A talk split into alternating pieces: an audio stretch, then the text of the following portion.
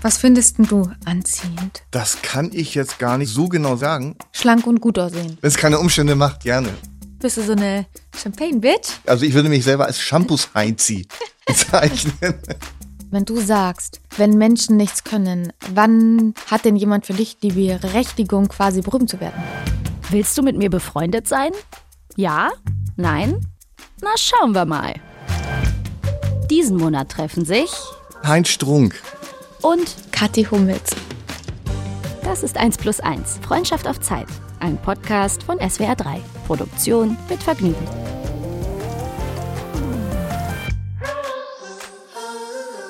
Triggerwarnung. In dieser Episode geht es um Depressionen. Wenn du dich gerade emotional nicht stabil genug fühlst, um mit diesem Thema umzugehen, hör am besten nicht oder nicht alleine weiter. Der Inhalt könnte dich stark belasten.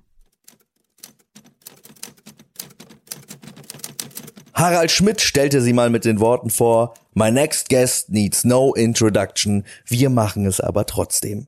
Selbst sagte sie mal sehr treffend über sich, ich habe doch nicht mein BWL-Studium mit der Note 2,3 abgeschlossen, nur um einmal pro Woche die Haare für Stadion hübsch zu machen. Stattdessen moderiert sie Promi- und Dating-Shows im Fernsehen, schreibt Kochbücher für Kinder und setzt sich für die Sichtbarkeit von Depressionen in unserer Gesellschaft ein. Außerdem, so sagt sie, schaffe sie es jeden Tag mehr loszulassen. Das kann er nur begrüßen. Immerhin gab er einst den genialen Börsentipp, nur wer loslässt, hat beide Hände frei. Trotzdem hätte es laut seines Jugendtrainers als Torwart fast für eine Zweitligakarriere gereicht. Wenn er doch mal was festhält, dann sind es Gläser und Geschichten. Die Fachbegriffe Schmiersuff, Sturzsuff und Vernichtungstrinken gehen laut eigener Aussage nachgewiesenermaßen auf ihn zurück. Außerdem beschreibt niemand das unangenehme, niederschmetternde, abseitige und aussichtslose gekonter und komischer als er. Oder, um es frei nach dem Lieblingslied seiner bekanntesten Romanfigur zu sagen, es geht ein Trainer auf Reisen und kommt als schiefes Grinsen zurück. So, Es geht ein Trainer auf Reisen und es kommt ein schiefes Grinsen zurück. Die äh, Träne äh, geht auf Reisen. Das ist ein Lied, das der äh, angeblich der Serienmörder Fritz Honka immer gehört hat. Das war sein Lieblingslied und ich habe es immer so gemacht bei meinen bei meinen Eine, Romanen. Trän eine Träne Ja, geht auf geht- Reisen. Es geht Mhm. eine Träne auf Reisen. Äh, Ein alter deutscher Schlager aus den 60er Jahren. Und äh, ich habe das in meinen Büchern immer so gehandhabt, dass ich immer einen, so gewissermaßen einen, ich bin ja eigentlich Musiker, ähm, dass ich immer so eine Art Titelsong im Roman habe, was bei den Lesungen äh, einen total schönen Effekt hat am Ende, dass ich nämlich die Flöte raushol und das Stück in einer freien Improvisation äh, nochmal noch mal spiele. Das hat nochmal so eine sinnliche Aufladung, wenn man das so, wenn man das so sagen will. Und ähm, und äh, und äh, dieser dieser Roman, ähm, der goldene Handschuh über eben diesen Serienmörder, das war so ein bisschen mein, das war so mein literarischer Durchbruch. Ja, geht eine Träne auf Reisen. Und dann holst du irgendwann die Flöte raus. Aber es freut mich, dass wir uns kennenlernen. Ich habe ja im Vorfeld ähm, deinen Namen gehört und ich bin ganz ehrlich, ich freue mich jetzt, dich kennenzulernen.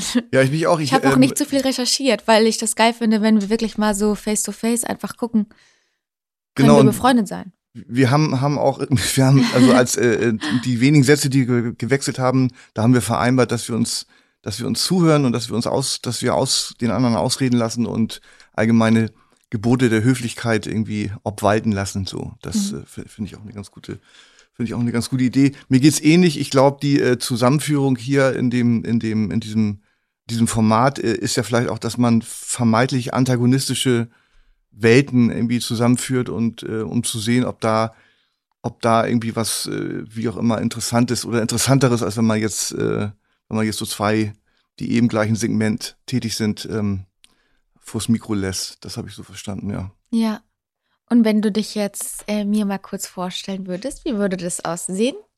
Tatsächlich habe ich eine etwas ähm, antiquierte, ähm, ähm, antiquierte Formulierung und zwar ähm, ähm, bin ich, äh, würde ich mich selber bezeichnen als Kunst- und Kulturschaffenden mit Schwerpunkt Humor. Ähm, also mit Humor, ich sage extra Humor und benutze das Wort Comedy nicht, weil äh, Comedy ist was anderes für mich äh, als äh, Humor. Und äh, und ähm, genau, also ich hatte ja schon eben erwähnt, dass ich, dass ich, ähm, dass ich ursprünglich Musiker war oder immer noch bin, aber irgendwie äh, mit 30 äh, eingesehen habe, dass das irgendwie wohl nichts mehr werden wird. Und Popmusik ist Musik für junge Leute von jungen Leuten. Und ähm, das habe ich dann irgendwann zum Glück eingesehen, bin dann, bin dann so zum, zum Humor übergewechselt. Ähm, damals gab es das den Begriff Comedy noch gar nicht so richtig. Um dann später irgendwie, und das ist meine eigentliche Profession, jetzt ähm, in der Literatur ähm, zu Hause zu sein. Und das funktioniert auch ganz gut. Wie alt bist du denn? 60. Ach ja, wir haben unseren Namen noch gar nicht gesagt. Ist nee. dir aufgefallen? Wer Ähm, bist du? genau. Denn Ladies first, James last. Ja, frag mich doch, wie ich heiße. Ähm, wie heißt du denn eigentlich? Also, hi, ich bin die Kathi Hummels. Und wer bist du? Ich bin Heinz Strunk Mhm. aus Hamburg. Und du bist 61. Das hast du mir ja gerade schon verraten. Nee, 60. 60. So viel Zeit muss sein. Ah, das stimmt. Wie alt schätzt du mich? Weiß ich nicht, irgendwie so irgendwas mit 30? Ja, ein bisschen älter bin ich schon, aber die drei steht schon da. Also, soll, soll ich weiterraten? Nee, soll ich dir sagen? Ja, bitte. Ich bin 34. 34, guck Mhm. mal. Hab einen Sohn, der ist viereinhalb Jahre alt und der heißt Ludwig. Das ist meine ganz große Liebe. Äh, ja, hast du auch Kinder? Nee, das hat irgendwie, äh, ich hatte immer gedacht, das würde sich so ergeben, quasi so als, äh, als, äh, als irgendwie so eine Art Gesetzmäßigkeit, dass man irgendwann die, die äh, Schritte macht, äh, die, äh, die ge- gemeinhin gemacht werden, aber das hat sich bei mir irgendwie anders, anders entwickelt. Insofern bin ich, ähm, bin ich, ähm, wie man so sagt, äh, ab, äh, ich finde die Formulierung ganz gut, ab 40 ist man kein Single mehr, sondern Junggeselle beziehungsweise ein schönes altes Wort, deutsches Wort Hagestolz. Das ist so ein antiquierter Begriff für, für einen etwas verschrobenen, eremitenartigen ähm, Typen. Aber das bin ich nicht. Also hoffe ich jedenfalls nicht. Das müssen, müssen ja andere Ja, beurteilen. das finde ich jetzt noch raus. Genau. Und dann irgendwie Ludwig klingt ja auch und, und Spe Spätzle irgendwie oder äh, sagt, sagt natürlich auch mir als Norddeutschen was. Ähm, ähm, dann kommst du aus Bayern. Ja, ich bin gebürtige Bayerin. Ich bin in München unter Schleißheim aufgewachsen, bin da auch zur Schule gegangen, habe dann ähm, Abitur gemacht und habe dann meinen Mann kennengelernt. Und dann bin ich tatsächlich mit 19 Jahren für ihn nach Dortmund gezogen, weil der Fußball spielt. Ja. Genau, und mittlerweile verbringt der Ludwig ähm, die meiste Zeit bei mir in München und auch, ähm, wenn es passt, ähm, Zeit mit seinem Papa in Dortmund Hm. und funktioniert soweit ganz gut. Und ich habe halt auch eine Historie, ähm, was ja gerade in der Vorstellung auch schon kam mit, mit Depressionen. Und muss aber auch sagen, dass ich davon dann auch profitiere, wenn ich mal komplett alleine bin, weil man sich halt über sehr, sehr viele Dinge im Leben Gedanken machen kann. Jetzt habe ich den Faden verloren, weil ich nämlich so oft mir überlegt habe, wie ich das ausdrücke, was ich ausdrücken will. Ja. Eigentlich hast du nur nach Ludwig gefragt, ne? Ja, ich äh, auch die auch die Frage irgendwie, ähm, ähm, das klingt klang eben so an, dass du durchaus so lokalpatriotisch bist, also dass du dich begreifst auch irgendwie als als Münchnerin oder als Bayerin oder so. Also ich, ähm, wie es bei mir wahrscheinlich auch ist, ich bin so ich bin so dem Norddeutschen verhaftet Hm. und ich habe nur, also ich weiß nicht, wie lange warst du in Dortmund? Achteinhalb Jahre. Ja, immerhin. Ich habe nur einmal irgendwie vor vor äh, ungefähr 100 Jahren äh, habe ich mal bei Viva eine Sendung äh, moderiert. Ähm, eigentlich nur, es war so eine Cartoon-Figur, die hieß Fleischmann. Also ich habe die nur besprochen. Die es war so so eine so eine Komikfigur, so eine Call-in-Show. Und da war ich mal ein Dreivierteljahr in Köln und das war irgendwie auch ganz okay. Aber irgendwie äh, wohlgefühlt habe ich mich da nicht. Also ich habe da so so irgendwie hab ich gedacht, das ist eine andere Mentalität. Also dieses ganze Karnevalsding und so, das äh, das ist mir irgendwie fremd, wesensfremd. Also die Mentalität dort finde ich echt gut, weil ich finde, die Menschen sind sehr freundlich und sehr offen. Aber ich bin halt so ein Familienmensch und äh, ich bin auch total close mit meiner Mama. Ich äh, habe da meine Wurzeln, was aber nicht heißt, dass ich jetzt immer nur da sein will, sondern ich bin so ein, ich bin eine Weltenbummlerin, die super gerne auch wieder nach Hause kommt, weil ich einfach diese diese Sicherheit brauche und ich liebe meine Eltern und auch meine Geschwister und ähm, brauche dann einfach immer wieder diese diese Basis, vor allem auch in der Welt, in Mhm. der du und ich arbeiten. Weißt du, du, du hast so viele Einflüsse, du lernst so viele neue Menschen kennen und je älter ich werde, in Anführungsstrichen, und je mehr ich auch ähm, erreiche in der Hinsicht, desto mehr merke ich, wie sehr ich als Person es brauche, dass ich wieder in meinen Rückzugsort zurückkehren kann. Und niemand kennt mich so gut wie meine Familie. Und auch ich kenne nicht so gut wie meine Heimat. Ja. Aber das, äh, das, ähm, denn, denn äh, heißt das ja, dass du irgendwie in, in doch relativ glücklichen Verhältnissen groß geworden bist. Ja. Heilen, heilen und äh, guten Verhältnissen. Also mit deinen, deine beiden Eltern und zwei Geschwistern, ne? Genau, mein Bruder, der ist ähm, 39, meine Schwester ist 32 und ähm, wir sind alle gemeinsam aufgewachsen im Vorort von München in Unterschleißheim. Meine Mama ist äh, Steuerberaterin und Papa ist Ingenieur.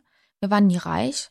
Äh, wir hatten okay Geld, aber es war jetzt auch nicht so, dass wir die tollsten Urlaube oder sonst was machen können. Also ich bin sehr geborgen aufgewachsen, aber nicht in Reichtum und auch jetzt nicht irgendwie im Luxus, sondern wirklich ganz stinknormal. Hm. Ähm, was ich aber auch ähm, sehr, sehr schön finde, weil wenn ich mich jetzt an meine Kindheit zurückerinnere, dann erinnere ich mich immer an, das hört sich jetzt vielleicht ein bisschen doof an, aber an Wiese, Blumen und Schmetterlinge.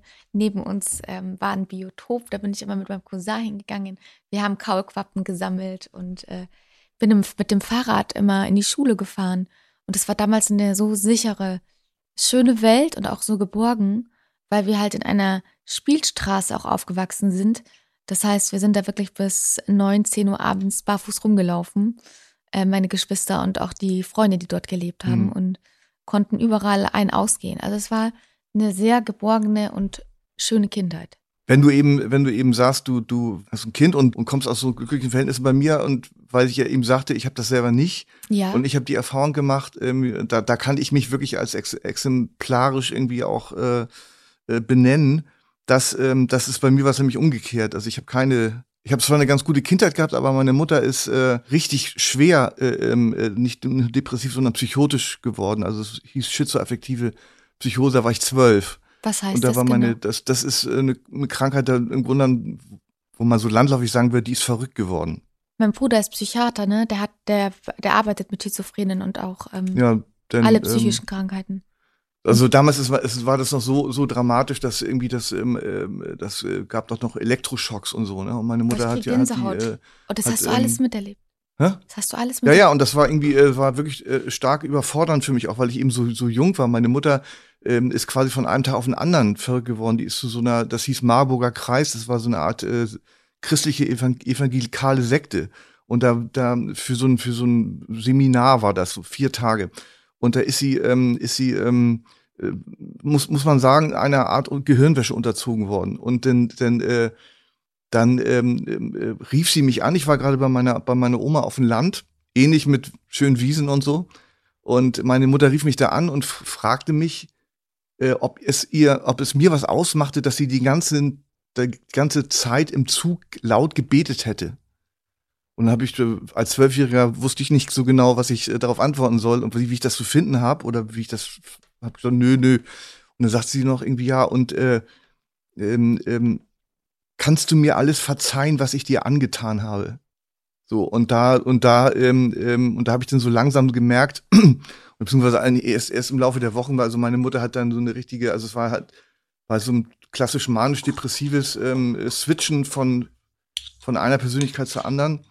Ähm, Das ist ja bei Schizophrenen, ne? dass die so eine gespaltene Ja. Persönlichkeit haben. Und das, das Allerschlimmste ist eben als, als Kind, also so habe ich das damals empfunden, wenn man jetzt weiß, die Mutter oder der Vater ist irgendwie äh, ist verrückt oder oder die ganze Zeit traurig oder so, dann dann äh, kann man sich darauf einstellen. Ist nicht schön, aber man man kann sich da irgendwie darauf einstellen. Das Schli- Schlimme für ein Kind ist, äh, wenn es das eben nicht kann. Das heißt, wenn diese Phasen wechseln und zwar unvermittelt. Und das war, ähm, das war bei mir, bei mir der Fall. Also meine Mutter war dann, war dann ein halbes Jahr in der Psychiatrie, in der geschlossenen, wurde wieder entlassen, konnte auch wieder arbeiten, also war Musiklehrerin.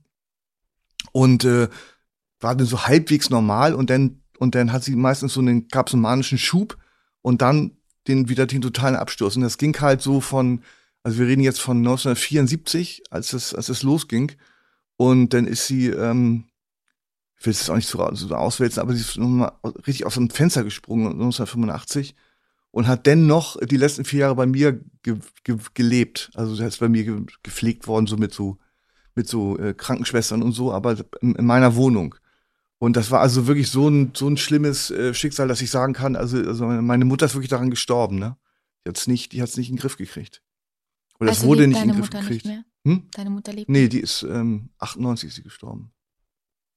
Und ähm, ich erwähne das jetzt auch in dieser epischen Breite, ähm, weil ich ja weiß, äh, das habe ich irgendwie mitbekommen, dass du damit auch irgendwie zu tun hast, wie auch immer, in, vielleicht in, hoffentlich nicht so Hm. nicht so ausgeprägter ausgeprägter Form. Nee.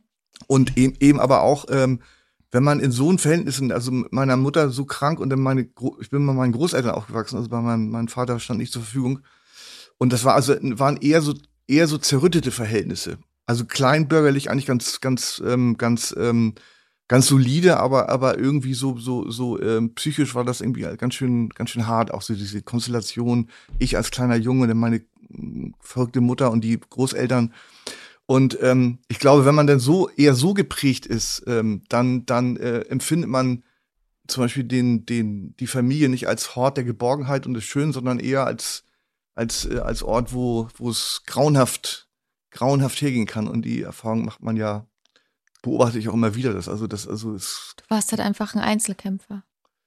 ja, ich bin, hab dann irgendwie gedacht, irgendwie vielleicht bin ich auch, wenn ich selber eine Familie gründen würde, ich habe auch nie den, den Wunsch verspürt. Wie aber auch. das ist dann auch dann. Du hast ja keine schöne. Erinnerung dran. Nee, und, ähm, und bei dir ist es offensichtlich irgendwie umgekehrt. Und dann sucht man das nämlich, sucht man das, glaube ich, auch.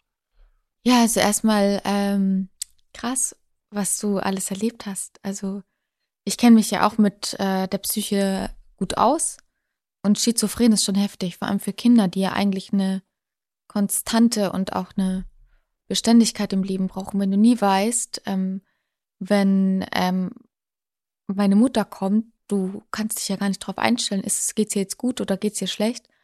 Und ähm, das stelle ich mir schon ex also extrem hart vor. Mhm.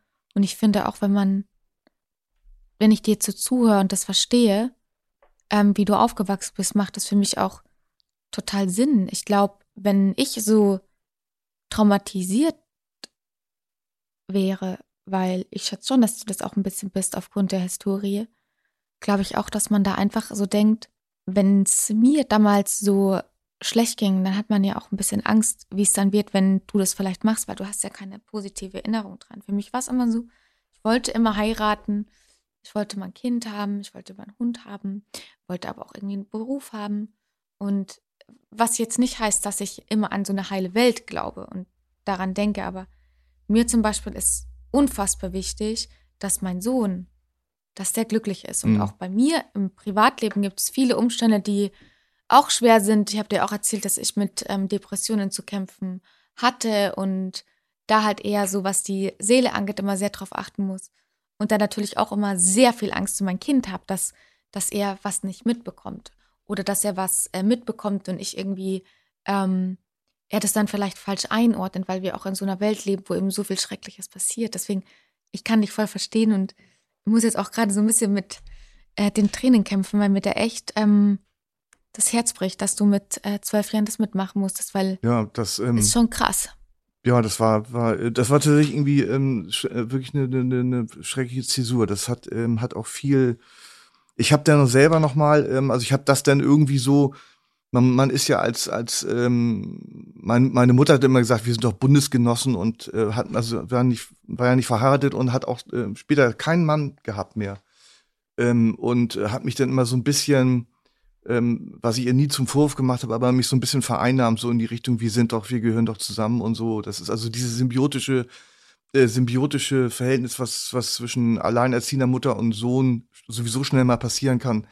Das wurde, glaube ich, durch diese, durch diese, ähm, durch diese spezielle Situation, diese De Depression äh, noch, äh, noch verstärkt. Und das war eben so, dass diese, dass diese, diese Abhängigkeit, die ich auch von, also diese Macht, die sie über mich hatte und diese Abhängigkeit, die ich gespürt habe, die äh, war bis zum Ende ganz ähm, erschreckend. Und ich war, ähm, dachte irgendwie auch so, meine Mutter ist nur 73 geworden. Also das äh, hing damit zusammen, dass sie die letzten vier Jahre in so einem Antidekubitus-Bett äh, nur, nur äh, verbracht hat und also, also wirklich, wirklich, ähm, wirklich irgendwie auch körperlich. Aber deswegen ist es ja umso wichtiger, dass man sich eben selber glücklich macht. Und das ist auch zum Beispiel so, du kennst mich jetzt noch nicht so gut, ähm, wir haben jetzt echt ein schönes Gespräch, aber ich habe für mich auch rausgefunden, dass es echt wichtig ist, dass man sich selbst glücklich macht. Also, dass man schaut, dass man, es ist schön, auch eine Familie zu haben und auch Freunde zu haben und alles drum und dran, aber wichtig ist echt, dass man mit sich selbst gut klarkommt. Und deswegen sind ja Hobbys und Leidenschaften,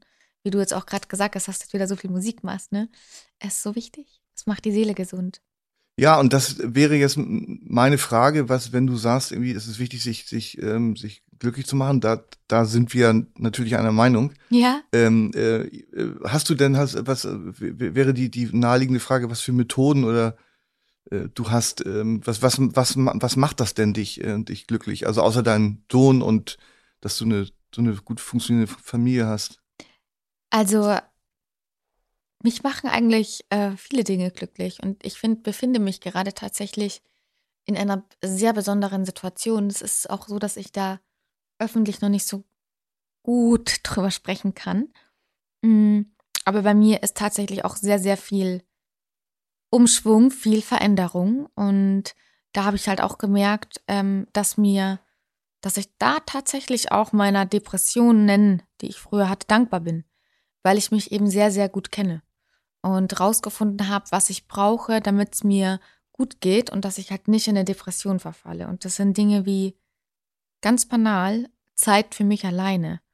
Ich muss echt alleine sein, um auch mal glücklich zu sein. Ich bin auch vom Sternzeichen her ein Wassermann und äh, ich, ich liebe Trubel, ich liebe Reisen, ich liebe auch immer mit vielen Menschen zusammen zu sein, aber ich muss mich immer wieder zurückziehen und einfach ganz alleine sein keine Verantwortung haben für niemanden außer für mich. Und ähm, das sind so Inseln, die ich mir geschaffen habe. Und dann komme ich mit relativ vielen Dingen gut klar, weil ich dann denken kann. Ich kann mir richtig viele Gedanken über das Leben machen, über was, wer bin ich, wo will ich hin. Und ähm, Sport hilft mir tatsächlich mhm. auch sehr.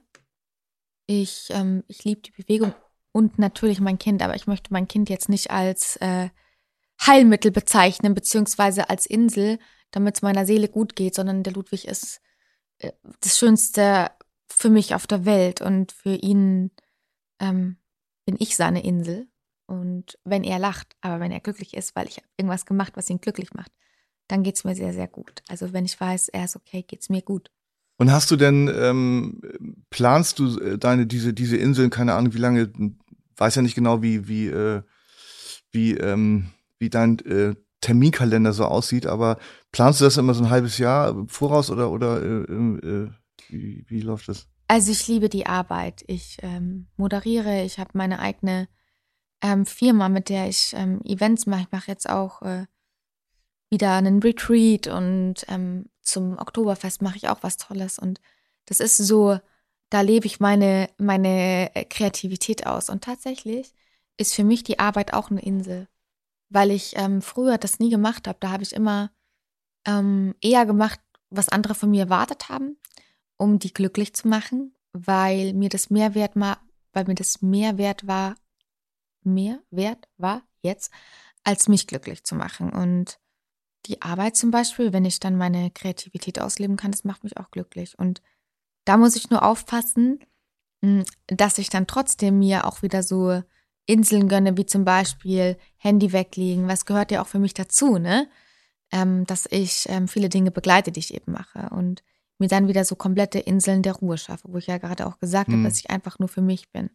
Ich weiß nicht, wie das bei dir ist, so Social Media technisch gehört das dazu zu deinem Alltag? Nee, das ist, das ist tatsächlich, ich bin ja in so einem eher konservativen ähm, ja. Bereich. Also so, äh, das ist eigentlich auch ganz schön, dass man in der Literatur, da gibt es halt noch so richtig klassisch es gibt äh, 5000 äh, Buchläden in Deutschland und dann wird sehr viel empfohlen, wird sehr viel noch so auf, äh, äh also Feuilleton, also Zeitung hat einen großen, großen Einfluss und ähm, das Posten ist eigentlich eher so was für, ähm, für so, ähm, so Gangstertypen, die dann mal irgendwie, irgendwie äh, mal ihr Buch kurzzeitig bei Amazon hochjazzen wollen, so. Aber ich habe jetzt gerade ein ähm, ähm, ähm, Buch raus, was auch äh, noch wahrscheinlich eine Zeit lang laufen wird.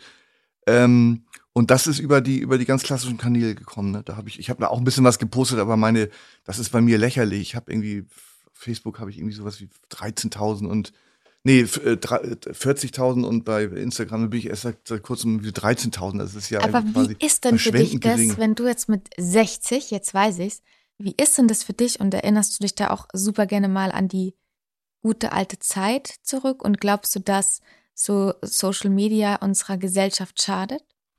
Also ich ähm, ähm, finde immer so diese, diese, diese, ähm, das Beurteilen von äh, so aktuellen Dingen wie jetzt im Social Media und dass es irgendwie wahrscheinlich schlecht ist und irgendwie zu Verrohung führt oder zum Untergang des Abendlandes, ähm, das sollen andere in 20 Jahren beurteilen, also welche, welche Folgen das hat. Ich glaube, hat wirklich diese, also vor allen Dingen diese, ähm, ähm, dieses, äh, jeder, also dieses, im Grunde diesen Andy Warhol-Moment, jeder kann Star sein und braucht nicht zu können und so, das ist, äh, finde ich schon irgendwie sehr anstrengend, auch für die Leute selber, die, äh, die ja quasi so die Bemessungsgrundlage für alles ist die, ist die, ist die Reaktion, die Zahl der Likes und so. Und das, ähm, Darf ich kurz eine Frage ja, stellen, weil mich das jetzt echt interessiert. Wenn du sagst, wenn Menschen nichts können, wann hat denn jemand für dich die Berechtigung, quasi berühmt zu werden?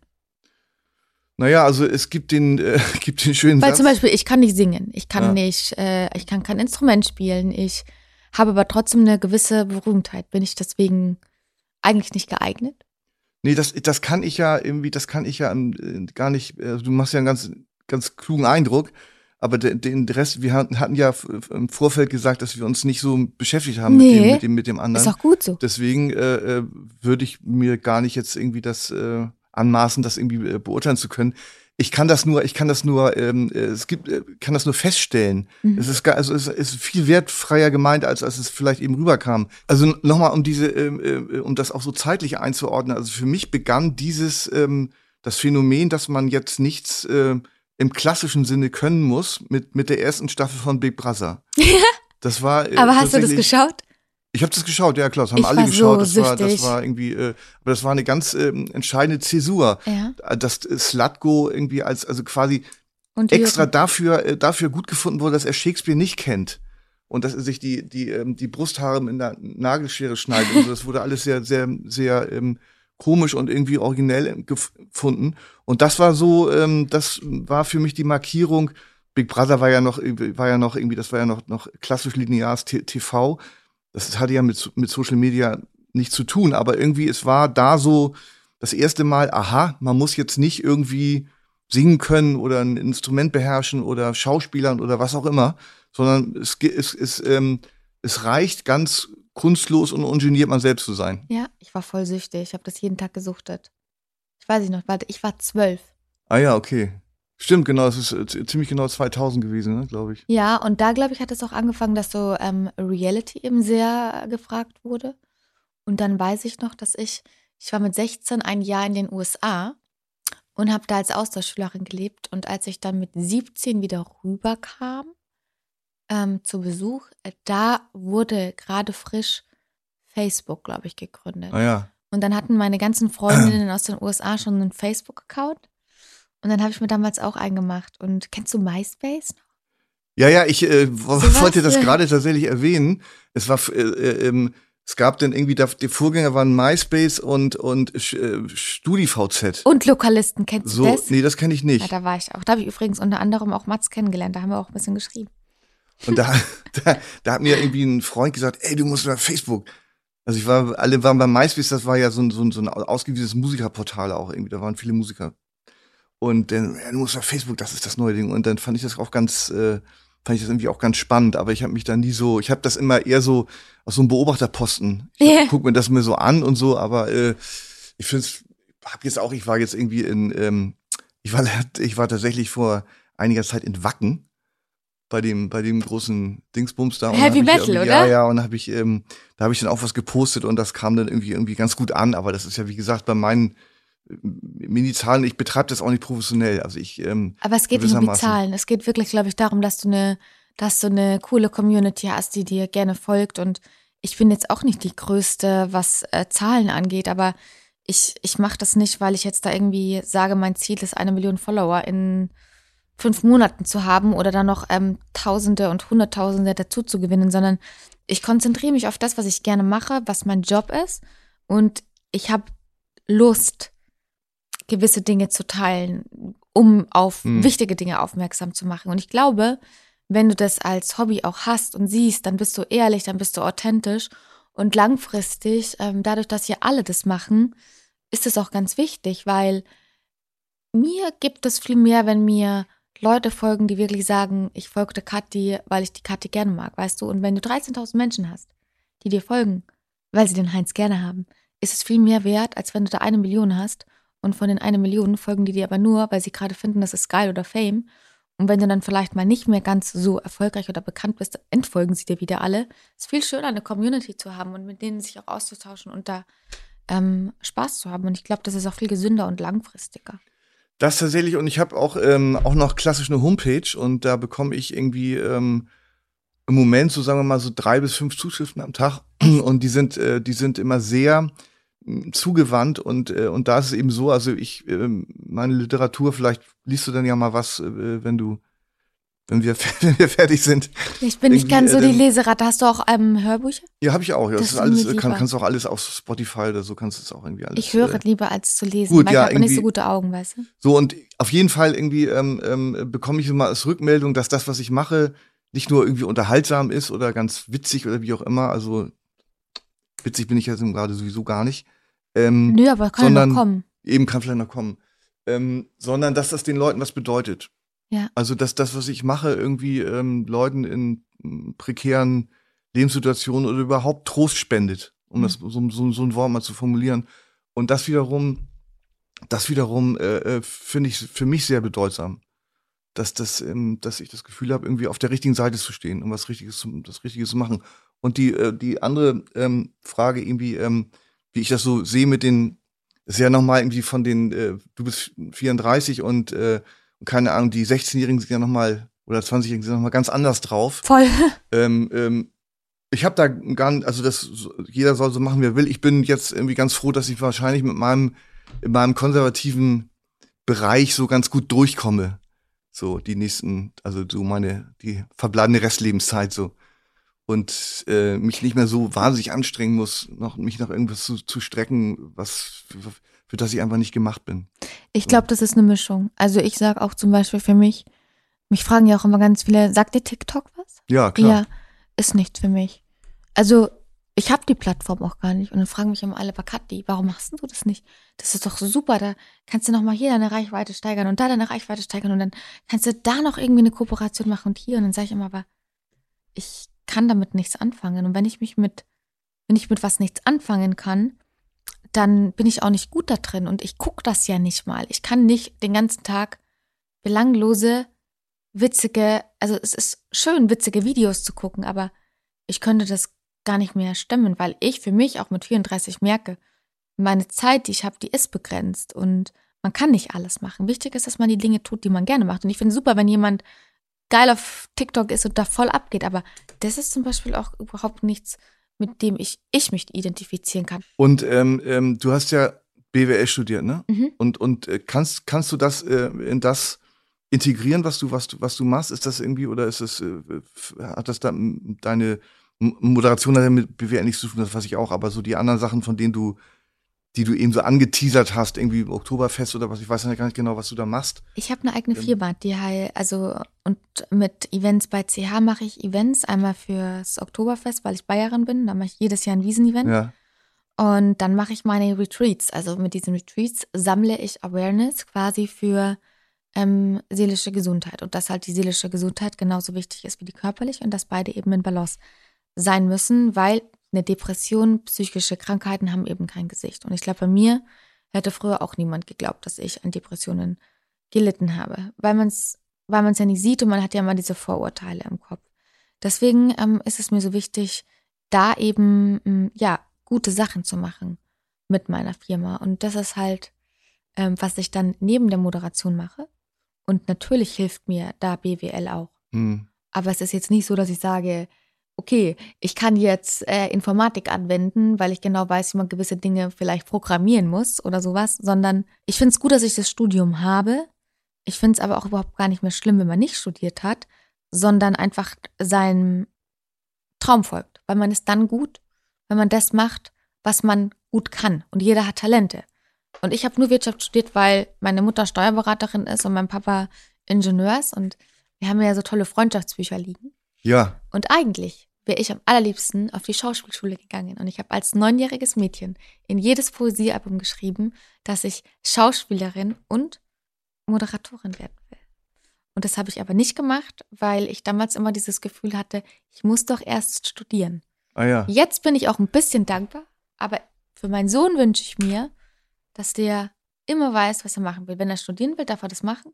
Natürlich. Aber auch wenn er es nicht machen will, dann muss er es nicht machen. Er soll das machen, was glücklich macht. Hm. Man lebt nur einmal eins. Wo du gerade äh, Freundschaftsbuch äh, erwähnt hast, wir können da ja mal Reinschauen. reinschauen, mal Okay. gucken, ob da was äh, Interessantes, Bereicherndes äh, Hast du viele Freunde? Ähm, Würde ich sagen, ja. Obwohl jetzt, ähm, äh, ich war einen Monat an der, ähm, äh, äh, war ich an der Ostsee und dann wurde, wurde äh, weil ich nämlich auch, wo du von das mit dem Alleinsein gesagt hast, ähm, ich bin auch, ähm, ich habe das ja auch so ge gewählt, ich wohne ja auch alleine und so, dass ich gerne alleine bin, das auch benötige, auch für meinen, auch für meinen Job und so. Die Schreiberei ist schon eine einsame, bisschen einsame Tätigkeit. Und äh, da wurde mir unterstellt, ich sei wohl einsam. Und oh, das, ist, wurde auch schon mal zu also, mir gesagt. und, Und ich gesagt, äh, nee, Leute, ich bin nicht einsam. Nee, also das finde ich auch. Also ich, mir sind wirklich sehr viele Alienzustände vertraut, aber Einsamkeit gehört dazu, also gehört nicht dazu. Aber das sind immer Und, die Menschen, ähm, die dir das unterstellen, die das nicht können. Weil, weißt du, auch wenn du dann irgendwie im Fernsehen unterwegs bist und auch im Show bist, du gibst dir immer so viel, du redest, du schreibst, du gibst so viel von dir preis. Und kennst du das dann? Also, das geht mir so, wenn ich dann abends auch zu Hause bin. Ich habe manchmal dann gar keine Lust mehr zu reden. Ja. Und dann sitze ich da und schweig. Und das können aber viele auch nicht ertragen. Und dann fragen sie immer, warum schweigst du denn? Warum bist du traurig? Was ist mit dir los? Wie war dein Tag? Was machst du? Wie, ähm, wie war der Job? Und ich denke mir einfach nur, okay, wow, ähm, ich hatte heute schon so eine Informationsflut. Ich will gerade eigentlich nur meine Ruhe haben und muss dann immer so lachen, weil dann viele dann halt auch sagen, wenn ich nicht rausgehen will in ein Restaurant, sondern sag, ich bleib heute zu Hause, oh, wenn ich das so einsam bist. Ich bin nicht einsam, ich bin super gerne einfach mal alleine mit mir, weil dann kann ich tun und lassen, was ich will. Das ist so ein Missverständnis, oder? Eben und ähm, und äh, ich bin auch tatsächlich äh, jemand, äh, wenn ich wenn ich mich mit Leuten treffe, dass ich lieber zuhöre als ähm, also für mich ist das irgendwie ein äh, gewinnender, äh, wenn ich äh, zuhöre, als wenn ich selber die Sachen rede, die ich wahrscheinlich schon irgendwie ähm, zehnmal erwähnt habe. So. Gehst also weil, aber das ist ja, das ist ja, ähm, ähm, äh, das äh, bekomme ich immer wieder zu hören von Leuten, dass sie sagen, die Leute haben einfach irgendwie, und das mag auch irgendwie auf eine Art mit Social Media zu tun haben, das kann, ich aber nicht beurteilen, das sollen klügere Leute machen, irgendwie, ähm, dass es einfach nicht mehr möglich ist, dass die, das äh, zuzuhören. Die Leute hören nicht mehr zu, sondern sind immer, sind, sind so extrem äh, darauf bedacht, ihren eigenen, ihren eigenen Sermon loszuwerden. Ja, und die sind alle so egoistisch mittlerweile und neidisch und missgünstig. Und ich denke mir mal, Leute, wirklich, sucht euch doch mal ein Leben und ähm, macht doch auch Dinge, die euch glücklich machen, weil dann würdet ihr auch weniger über andere urteilen. Ich meine, wie zum Himmel hat man denn so viel Zeit, dann immer sich mit anderen zu beschäftigen? Fang doch einfach mal bei dir an. Und das finde ich auch echt ein Phänomen. Und ähm, ich kann dich da voll gut verstehen. Ich höre auch super gerne mal zu. Aber was ich halt auch nicht mag, ist, wenn man mich komplett vollquatscht. Ja, Also das ist ohne ein, ja, das Punkt ist, und Komma. ähm, ja. Ohne Punkt und Komma. Und dann ist man irgendwie im Restaurant man, oder auch zu Hause und dann in einer Tour. Und ich denke mir einfach nur, wow. So, wie, äh, wie, wie ist denn das? Sollen wir das jetzt vorlesen und äh, dazu was sagen? Oder, oder ähm, Ich weiß nicht. Name, so würde ich gerne heißen. Ja, so wie ich halt heiße, oder? Ähm, ja, ich Name würde, ist doch na- auch Identität. Ja, aber ich ähm, ähm, muss dazu sagen, ich, ich würde gerne so heißen, wie ich eigentlich heiße. Wie mein denn? bürgerlicher Name ist nämlich Matthias Halfpape. Ein sehr, sehr seltener und spezieller Name. Und ich habe mich damals für mein erstes Witze, Witze-Projekt ähm, habe ich mir diesen schrecklichen Metzgernamen Heinz Strunk selber gegeben, weil ich dachte, das sei vielleicht eine ganz lustige Idee für dieses, es war so eine CD 1992. Also Und- so viele Witze habe ich echt von dir noch nicht. Nee, gehört. überhaupt auch nicht, Über ne? den Namen konnte ich noch nicht lachen. Was ist da los? Tja. Vielleicht solltest du bei Matthias bleiben. Ja, oder wieder da, aber das, äh, das haben ja schon andere probiert, irgendwie sich dann wieder umzubenennen und so, das ähm, Stichwort Prinz. Aber das, äh, das habe ich äh, echt bereut, dass ich, dass diese Umbenennung war, war nicht, äh, war irgendwie bescheuert. Also ich finde meinen Namen jetzt nicht toll, aber mein Name ist meine Identität. Und deswegen will ich heißen, wie ich heiße. Ich heiße ja eigentlich Katrin. So alt bin ich. 60. Genau. Wie alt bin ich, hast du es dir gemerkt? 34. Aber ich sehe natürlich jünger aus, richtig? Selbstverständlich. So fühle ich mich. Etwas verschwitzt tatsächlich. Ich fühle ich mich ähm, entspannt. Muss aufs Klo. Ich trinke ja auch die ganze Zeit, weil wir so viel reden. So alt möchte ich gerne werden, da in meiner, da die alle äh, relativ alt geworden sind und ich noch ähm, viel, viel vorhab würde ich jetzt einfach mal da 90 hinschreiben. Aber gesunde 90, weil meine Oma ist äh, 86 und die ist geistig so fit.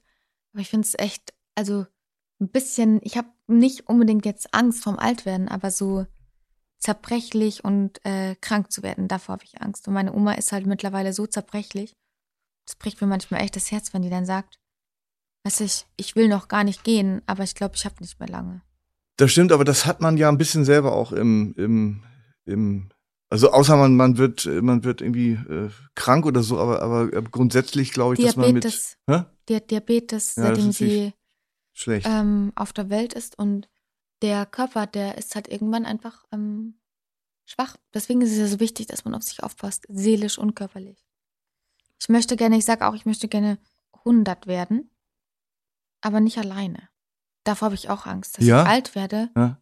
aber alle, die ich liebe, nicht mehr da sind. Es gibt ansonsten ja die ganz, äh, finde ich, ganz schöne Idee der Alters-WG. Das ist eigentlich auch das, was ich, was ich so, was ich so anstrebe. Nicht, dass man zusammen in einer Wohnung oder einem Haus wohnt, sondern dass man zum Beispiel ein Mehrfamilienhaus hat und da ähm, mit den Leuten, die einen das Leben begleitet haben und die man gerne um sich hat, dass da jeder so eine Wohnung hat, in so einem, so einem Altbau wie hier. Das finde ich ein ganz, Finde ganz ich schön, schönes, weil ich glaube, im Alter kannst du einsam werden und dann ist auch der Begriff einsam absolut berechtigt. Meine Ja. Omi zum Beispiel, die sagt, der Grund, warum sie noch da ist und warum sie trotz der ganzen Krankheiten und auch körperlichen Schmerzen noch nicht gestorben ist, ist, weil sie nicht einsam ist. Die wohnt bei meiner Tante mit äh, im Haus und meine Cousine wohnt auch oben drüber. Meine, meine Mutter wohnt zwei Minuten weg, meine Schwester drei Minuten. Ich ein bisschen weiter, aber jeder kümmert sich um sie. Und ich habe mir auch geschworen, wenn mit meinen Eltern mal was ist, ähm, in ein Altenheim kommen die ganz sicher nicht, weil da habe ich die krassesten Horrorgeschichten gehört. Jetzt erst von einer Freundin, der Papa ist gestorben und das Altenheim hat sie angerufen. Sie wusste noch nicht mal, dass der Papa gestorben ist. Und weißt du, was die zu ihr gesagt haben? Wann holen sie ihren, den Leichnam von dem Vater ab? Hm, Und dann tja. hat sie nur gesagt, ähm, entschuldigen Sie, was ist denn passiert? Ja, Papa ist tot. Wann holen Sie ihn ab? Der nächste kommt. Und da muss ich echt sagen, da habe ich mir einfach nur gedacht, okay, wow, in was für einer Gesellschaft leben wir eigentlich? Wow, wir, wir driften immer krass ab, ne? Komm, sag mir mal, was ist denn. Nee, ich wollte noch ein, einmal, einmal ganz kurz äh, ähm, äh, zu dem, zu dem, also es ist so, nicht? Also früher, als, als ich, äh, als ich jung war, ähm, da war, da war 60 so eine Markierung, da war man irgendwie automatisch Opa oder Oma. Das war so, dann schlüpfte man in die beigen Sachen und war irgendwie, gehörte irgendwie zum, zum Weiße alten, Haare hast du. Ja, das habe ich ja, aber irgendwie ansonsten f- f- fühle Nee. ich mich noch ganz, äh, ganz okay. Und deswegen meine ich auch, wenn, wenn, äh, wie in, in dem Fall, ähm, unter Diabetes leidet ist natürlich Pech oder Krebs bekommt oder irgendwas in der Art, aber man hat das ja irgendwie ganz gut irgendwie äh, unter normalen Umständen, also sprich, dass man nicht chro- chronische Krankheit äh, bekommt oder so, hat man das ja irgendwie selber im Griff, ob man wie, ob man zum Beispiel fett wird oder oder ähm, äh, ob man jetzt vollkommen irgendwie voll, vollkommen unbeweglich und diese ganzen klassischen Alterserscheinungen, das kann, da kann man ja irgendwie relativ gut gegen angehen. Ne? So, Mhm. Das, das ähm, versuche ich ja auch. Und deswegen, Ja. du hast ja gesagt, Sport und so, also bei mir ist tatsächlich eine Sache, die mich echt, ähm, die, äh, die richtig was bringt, ist Yoga. Oh, ich liebe Yoga. So, ne? Das, ähm, das finde ich so eine, also das ist irgendwie die, die Tür zum Glück. Das ist ich habe mein so. Buch geschrieben, Stark mit Yoga. Hast du? Drei Bücher, ja. Ach, guck mal. Dann das Zuckerfrei-Kochbuch und äh, mein Umweg zum Glück, was tatsächlich auch ein Spiegel-Bestseller ist. Da habe ich über meine meinen Weg geschrieben, so raus aus den Depressionen und sogar gemeinsam mit meinem Bruder, der eben Psychiater ist. Hm. Und dann haben wir das ganze Thema da auch nochmal sehr bearbeitet. Und äh, das war so ein bisschen meine autobiografische Lebensgeschichte in Kombination mit ähm, medizinischem Fachwissen eben von meinem Bruder. Ja. Bei, bei, äh, bei mittelschweren Depressionen wird ja, wird ja den äh, Patienten geraten, bevor äh, bevor sie Tabletten nehmen, machen sie doch lieber mal irgendwie, fangen sie an mit dem Laufen Ja. und probieren dann, dann mal irgendwie. Ähm, Oder entspannen Sie sich doch mal. Ich denke mal nur so, okay. Naja, aber ich, ich rede von nicht, nicht von schweren, also klinischen Depressionen oder Psychosen oder so, da, da bringt Laufen auch nichts mehr, das ist mir schon klar, aber so bei so, also äh, es ist ja so ein bisschen, bis ja genau so, es ist ja so ein bisschen inflationär, der Begriff wird, Leider. wird von Leuten benutzt, wo ich sagen will, depressiv bist du nicht, du bist irgendwie ein bisschen, dir geht's nicht so gut oder so, aber mach doch mal ein bisschen, nimm doch mal ein paar Kilo ab oder äh, Ja. geh mal laufen, Weißt dann du wieso? schon, hä? Weißt du, wieso das so gut ist? Nee, das wird verrätst du mir jetzt. Ja, weil es ähm, die Serotoninausschüttung im Gehirn triggert. Wenn du zum Beispiel viel Sport machst, dann oder auch läufst, kennst du das Runners High? Ja, ja, das äh, Dass du dann hab ich einfach, schon gehört. Genau, das ist, hast du schon gehört. Du machst ja eher Yoga, aber dann hast du irgendwann das Gefühl, okay, wow, ich habe so viel Sport gemacht, mir geht's gut. Deswegen mache ich ja auch immer gerne Sport, weil ich früher auch Medikamente nehmen musste und mir hilft das eben, Hm. mich in Balance zu bringen, also energetisch. Und deswegen ist Sport und auch Yoga und solche Dinge sind super wichtig, auch für die psychische und eben körperliche Ja, Gesundheit. ja, unbedingt. Das ist äh, also integraler Bestandteil einer halbwegs okayen Lebensführung. Mein Lieblingstier. Ähm, Willst du raten? ähm, Was könnte mein Lieblingstier sein? zum Beispiel eine Giraffe. Wieso? Weiß ich nicht. Einfach nur so, nein, einfach so da, dahingesagt, um jetzt nicht sowas wie Hund oder Katze irgendwie sowas Unoriginelles. Ähm, aber was ist es denn nun? Adler. Adler, aha. Erstens, weil ein Adler scharf sieht. Ich habe minus 4, 5 Dioptrien auf beiden Seiten. Ja. Und ich wollte schon immer fliegen können. Ich finde Fliegen geil, weil wenn du keinen Bock mehr hast, dann breitest du einfach deine Flügel aus und sagst, tschö. Soll ich raten, welches Tier du gerne gewesen wärst? Tja, Soll ich raten? na warum denn nicht? Hm, vielleicht ein Wolf. Ich, tatsächlich habe ich kein, kein ausgewiesenes Lieblingstier, also das, Weißt du, warum ich Äh. Wolf sage? na? Weil Wölfe sind ja Rudeltiere. Ja. Und du warst immer ein Einzelkämpfer. Vielleicht hast du dir dann ja gewünscht, dass du eigentlich Rudel um dich hast. Dass du Chef Das muss sein, ja. Film und Serie. Hm. Einer meiner Lieblingsfilme ist tatsächlich äh, der allererste von Steven Spielberg, der, der relativ Friedhof unbekannt der geblieben ist. Nee, äh, das heißt Duell. Ich mag keine alten Filme. Nee, Nee, weil die meisten Menschen, die dann da drin mitgespielt haben, schon tot sind. Das mag ich immer ach so. Ja, aber das kann ich, das, das, das mag ich wirklich Aspekt. nicht. Ich kann keine Filme gucken, wenn ich weiß, dass da eine Person schon gestorben ist. Das finde ich ganz befremdlich. Hm. Und ich mag es auch nicht, Filme zweimal zu gucken, weil ich mir das immer alles merke, was da passiert. Hast du so ein fotografisches Gedächtnis? Ja, fotografisches Ah, ja. Gedächtnis will ich schon sagen. Tatsächlich. Welcher Film hat dich denn nachhaltig beeindruckt? Ah, ich weiß gar nicht genau, das, das gibt gar nicht so den einen. Gerade im Moment schaue ich super gerne Stranger Things. Das ist Hm. eine Serie. Ja, das kenne ich auch. Ich mag auch mittlerweile lieber Serien als Filme, weil ich es immer so schade finde, dann sitzt du da zwei Stunden, dann tauchst du in eine Welt ab und findest das geil und dann ist es schon wieder vorbei. Schon wieder vorbei, ja. Ja. Dein Beziehungsstatus? Ähm, Hagestol Hagestolz. Also äh, Junggeselle. Mhm. Ich mach kompliziert. Ach so, genau, das sagt man ja heutzutage. Mhm. Mein allergrößter Wunsch, Oscar und Literaturnobelpreis. Das wäre schön, Wow. aber das wird wohl But nicht dream passieren. big. Hm? Ja, eben, genau. Und bei dir? Mein allergrößter Wunsch. Mhm. Gibt's sowas? Beruflich wünsche ich mir echt, dass ich irgendwann mal eine eigene, ich liebe ja so Entertainment, einfach eine eigene Unterhaltungsshow habe. Was hast du immer im Kühlschrank? Champagner. Was? Bist du so eine Champagne-Bitch? Ich bin so eine, Sch bin so ein, ich, ich, also ich würde mich selber als Shampoos-Heinzi bezeichnen. Der Shampoo Heinzi. Ja, super. Da musst Ja. du echt zu mir auf Wiesen kommen. Ja. Da gibt's Shampoos. Meistens, wenn ich meine eigenen Sachen mache, dann trinke ich gerne. Aber Mhm. dann immer eher so Sachen wie, ähm, ich traue es mich gar nicht zu sagen. Ich mag halt echt gern Schnaps. Ja, das, äh, Aber das, jetzt nicht das, da permanent. Ich nicht bin verstehen. keine Alkoholikerin, aber so Schnaps finde ich gut oder einen schönen Lemon Wodka, so. Aber so Bier und Champagner ähm, ist nice to have, aber das brauche ich jetzt nicht im Kühlschrank. Da habe ich lieber immer in meinem Kühlschrank Sojamilch, Mandelmilch, ganz viel frisches Gemüse. Ich liebe ja zu kochen. Mhm. Ähm, Lachs esse ich auch super gerne. Und ich trinke auch gerne meine Cola Light. Naja, ich habe auch noch, ich alles. habe auch noch mehr. Also ich bin, glaube ich, für, einen- für, einen, äh, für einen Mann habe ich, äh, koche ich sehr, sehr gerne auch für mich allein. Ich nenne das immer Party for One. Und, ähm, und auch relativ aufwendig. Ähm, tatsächlich. Das, Was dafür kochst du da? allein ist- Im Grunde genommen alles, irgendwie alles, wie man sagt, ist eine etwas schwache Antwort, aber trotzdem alles Mögliche. Ich bin so ganz begabter, mh, würde mich selber unverschämterweise als einigermaßen begabten Hobbykoch einschätzen. Also mir schmeckt's bei mir immer ganz gut. Ja, deswegen gehe ich auch nicht in so viele Restaurants, Nee, weil ich eben. immer denke, ich kann es selber besser. Hast du schon mal Pilzchips gegessen? Nein. Weißt du, wie geil die sind? Bring Wahrscheinlich, ne? Wirklich, ich habe das, pass auf, auf Instagram gepostet als einfach Fun Fact, ja, weil ich, die waren wirklich, die waren perfekt. Und dann haben mir wirklich tausende von Leute geschrieben, wie ich diese Pilzchips gemacht habe. Und ich habe mir gedacht, hä, das sind doch nur Pilzchips. Dann habe ich das Rezept geteilt und habe ich mir einfach auch nur gedacht, das ist schon echt cool, was man selber so leicht alles machen kann. Und es ist auch so gesund. Ich wusste gar nicht, dass es sowas wie Pilzchips äh, gibt, aber ähm, tja. Es ist ganz easy. Ja, dann probiere ich das mal aus. Wir haben hier einen Umschlag reingereicht bekommen. Oh. Pass auf, ich ähm, habe hier eine Sanduhr, die ist insgesamt eine Minute.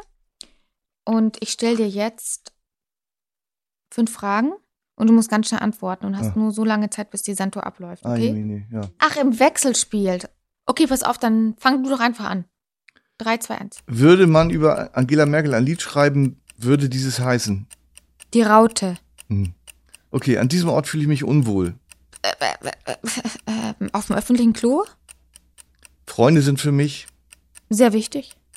wenn ich hungrig bin, dann. Bin ich eine Bitch. Das wusste ich viel zu lange nicht. Dass viele Menschen nicht genau das meinen, was sie sagen. So, jetzt. Steht hier Wechsel. Ähm, worüber kannst du dich immer aufregen? Über schlechtes Benehmen und Rücksichtslosigkeit anderer. Die Farbe meiner Unterwäsche ist. Überwiegend schwarz. Das ist typisch Ballermann. Schreckliche Musik. Der optimale Kosename für mich ist Shampoo Heinzi. Also Ja. wir machen mit fünf weiter. Das ist doch lachhaft. Da fällt mir nichts drauf an. Fällt mir tatsächlich nichts ein. Hast Glück, die Zeit ist eh abgelaufen. Okay, wir wechseln. Drei, zwei, du fängst wieder an. Drei, zwei. Oder ich fange jetzt an, weil Okay. drei, zwei, eins. Wann bist du am produktivsten? Äh, zu, eigentlich zu jeder Tages- und Nachtzeit. Laut einer Studie sind Vögel. Schädlinge. Hm?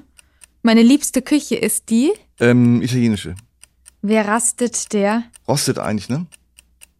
Keine Ahnung. Ja, was sollte wahrscheinlich was etwas Originelleres kommen, aber fällt mir nichts ein. Bio ist für mich. Un unabdingbarer Be- äh, Grundlage meiner Ernährung. Wie wär's mit Bio ist für mich? Logisch. Okay, äh, du bist dran. Dieses Adjektiv beschreibt mich am besten. Ehrlich, Mein Körper ist, meine Heimat. mein nächstes Urlaubsziel ist. Hoffentlich Los Angeles. Hm, Kinder sind, das Schönste auf der Welt.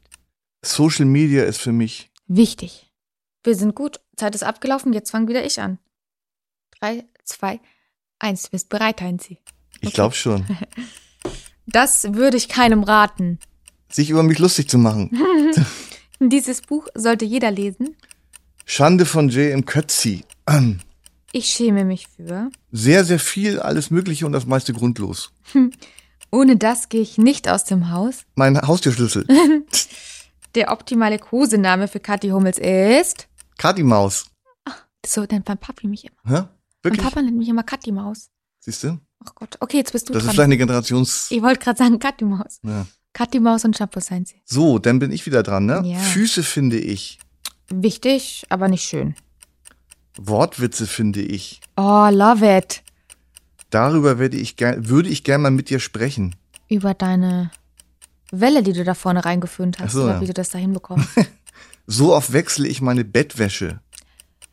Jede Woche. Das hasse ich. Neid, Missgunst und Hass. Genau. Das Wir ist ein sind- schöner Nenner. Ja, aber das gibt's viel zu viel. Und weißt du was? Man kann ja Dinge nicht mögen, aber viele sind so hassbesessen und denke ich mir einfach immer nur, wisst ihr was? Liebe ist viel schöner und beim Krieg, da gibt's nur Verlierer. Da wären wir aber irgendwie bei einem, bei einem tatsächlich irgendwie ähm, ähm, Punkt, der, glaube ich, nach, nachweislich irgendwie mit, mit, äh, mit Internet zu, zu tun hat. Diese Leute, die, Ja. äh, das, ich habe das mal gehört, diese sogenannte Trolls sind Oh das, sind das, ne? Da die irgendwie, ähm, die, äh, die tatsächlich irgendwie irgendwas irgendwie so den ganzen Tag dabei sind, irgendwas zu kommentieren, also irgendwie Hasssachen da irgendwie und dann und kontrollieren wie so Wasserbomben. Äh, das meiste bleibt mehr oder weniger unbeobacht, un, unbeachtet. Aber einige sind so, dass sie, das, dass sie so eine Hasswelle irgendwie äh, her, hervor Hasstiraden. zaubern und, und, Mhm. und das, äh, das äh, empfinden die als befriedigend so. Ja. Guck mal, da steht doch dieser Kaugummi-Automat und ich glaube, da sind Fragen drin. Ich finde das ganz lustig. Uns wurden sogar Münzen äh, zur Verfügung gestellt, dass wir das machen. Ich probiere mal mein Glück. Und dann kommt da ein Kaugummi raus mit einer Frage oder nur eine Frage? Aber lange ist es her, dass ich einen Kaugummiautomaten bedient habe. Ich habe einen dabei, wenn du einen Aha, willst. Mal. So, dann, das ist ja eigentlich ähn, ähnlich, was, was wir eben hatten. Wo im Bus sitzt du am liebsten? Vorne. Vorne, ne? Mhm. Das ist, glaube ich, auch so eine Sache. Dass, äh, früher saß man immer hinten, irgendwie die coolen, coolen Leute saßen immer hinten. Und mittlerweile ähm, sitze ich auch mal ganz gerne vorne. Ich habe da auch eine äh, wirklich, wirklich grauenhafte äh, Begebenheit mit meiner Mutter gehabt, die irgendwie immer so, die nicht so richtig äh, gecheckt habe, als ich in der Pubertät war, dass man, dass man, äh, dass sich die, ähm, die Jungs dann auch mal gerne ein bisschen abgrenzen und dann und dann äh, sind wir in den Bus eingestiegen und ich wollte am liebsten gar nicht neben meiner Mutter sitzen, sondern irgendwo anders. Bin dann direkt nach hinten gegangen und meine Mutter grölte, da waren auch noch so hübsche Mädchen im, im Bus, grölte dann so, Matthias, du siehst doch, dass hier vorne alles frei ist. Was soll denn das? Komm mal wieder hierher. Das war wirklich, das war wirklich, das war also, äh, wir hatten ja von das Wort Charme und so, also das sind so, so nachhaltige ähm, Erlebnisse. Voll, aber das, das verstehe ich auch. Da brandet es mich immer noch an, äh, in, als große Schamwelle irgendwie, wenn ich mich daran zurückerinnere. Ich sitze tatsächlich immer gerne vorne, weil mir da nicht schlecht wird. So, jetzt bin ich dran. Oh. Na? Heinzi, was findest du anziehend? Anziehend? Ja, was Ja, macht ja, dich ja. halt an? Wann geht der Heinzi steil? Hm, das kann ich jetzt gar nicht so, so genau sagen. Ich will mich jetzt nicht um die Antwort drücken oder vor der Antwort drücken, aber ähm, so, dass ich jetzt so zum Beispiel einen bestimmten Typ habe, das äh, kann ich nicht, äh, kann ich nicht sagen. Tendenziell, weil meine Mutter sehr schlank war, irgendwie waren das auch immer, irgendwie habe ich immer doch eher dünne bis schlanke Freundinnen gehabt. Aber dass ich jetzt zum Beispiel sagen könnte, blond oder brünett oder schwarzhaarig oder italienischer Typ oder so, ähm, ähm, nicht. Schlank und gut aussehend. Wenn es geht, wenn es keine Umstände macht, gerne. Und bei dir? Also ich mag es schon, wenn ein Mann groß ist, weil ich halt selber so klein bin.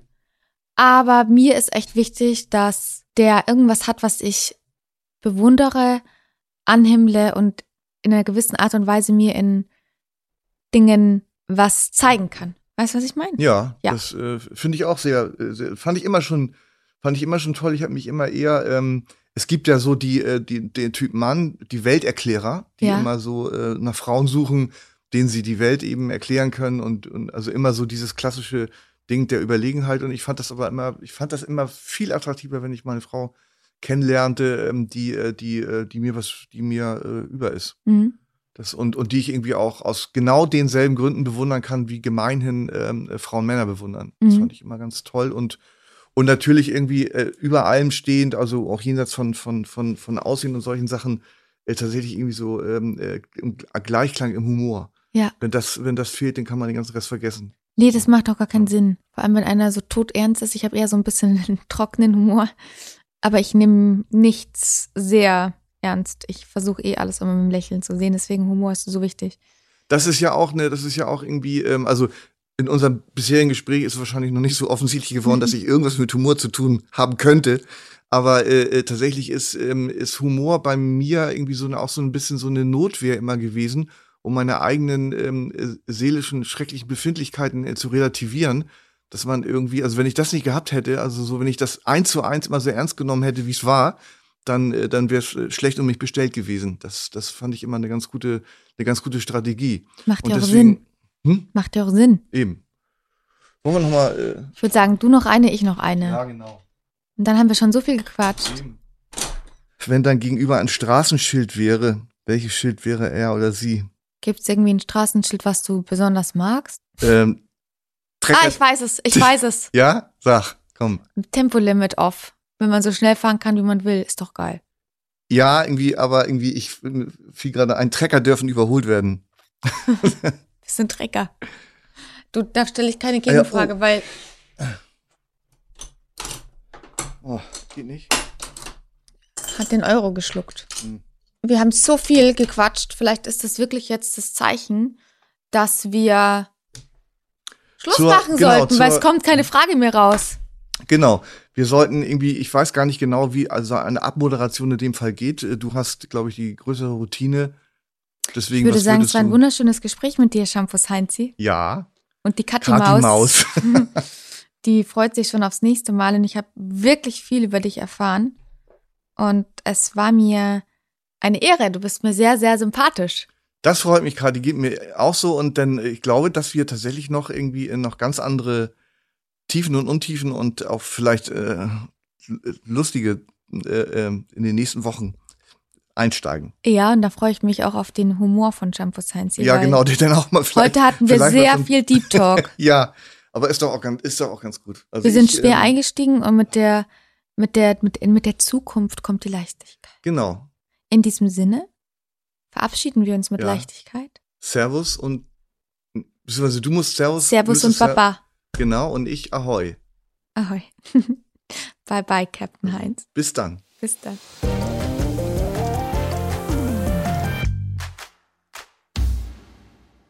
Na, wie war's? fand das jetzt gerade sehr cool, mich auf ein Gespräch mit einem mir fremden Menschen einzulassen. Heinz hat echt ein ganz tolles, weiches, liebes Herz. Also ich glaube, er ist ein sehr sensibler Mensch auch und ich habe gerade auch einiges über seine Kindheit erfahren. Und das ist ganz oft so, dass je sensibler man ist, desto härter wirkt ganz oft das Äußere, um sich zu schützen. Und ich freue mich auf alles, was ich noch kennenlernen kann, weil ich glaube, da ist noch sehr, sehr viel Interessantes zu hören.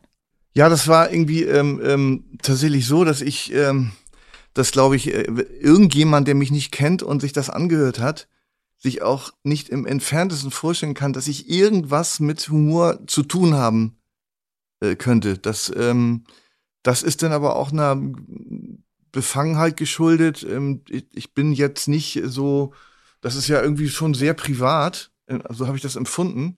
Und wenn man jemanden kennenlernt, äh, der auch noch aus einer denn doch offensichtlich anderen Welt kommt und so, bemühe ich mich zum Beispiel darum, sehr höflich zu sein. Und irgendwie da, dadurch kann es sein, dass es ein bisschen, bisschen an, ähm, bisschen, also meinerseits an Lockerheit gefehlt hat so. Also wenn zwei Menschen so zusammen sind, die sich gar nicht kennen, dann äh, entsteht gewissermaßen auf molekularer Ebene entsteht irgendwie eine Verbindung oder auch nicht. Und ähm, die es mir dann beispielsweise ermöglichen würde, eben einfach mal ein bisschen lustiger zu sein und äh, von diesen, von dem ganzen Deep Talk mal irgendwie so in irgendwas lo lo in lockere Gefilde zu wechseln. Das war's für diese Woche mit 1 plus 1. Freundschaft auf Zeit. Lass uns gerne eine Bewertung da und schreib uns eine Mail, wer sich hier noch begegnen soll, an 1 plus 1 at swr3.de. 1 plus 1 ist ein Podcast von SWR3. Produktion mit Vergnügen. Eine neue Folge gibt es jeden Mittwoch auf swr3.de, in der ARD-Audiothek und überall, wo es Podcasts gibt. Produktion Lisa Golinski und Jo Bischofberger. Redaktion Christina Winkler.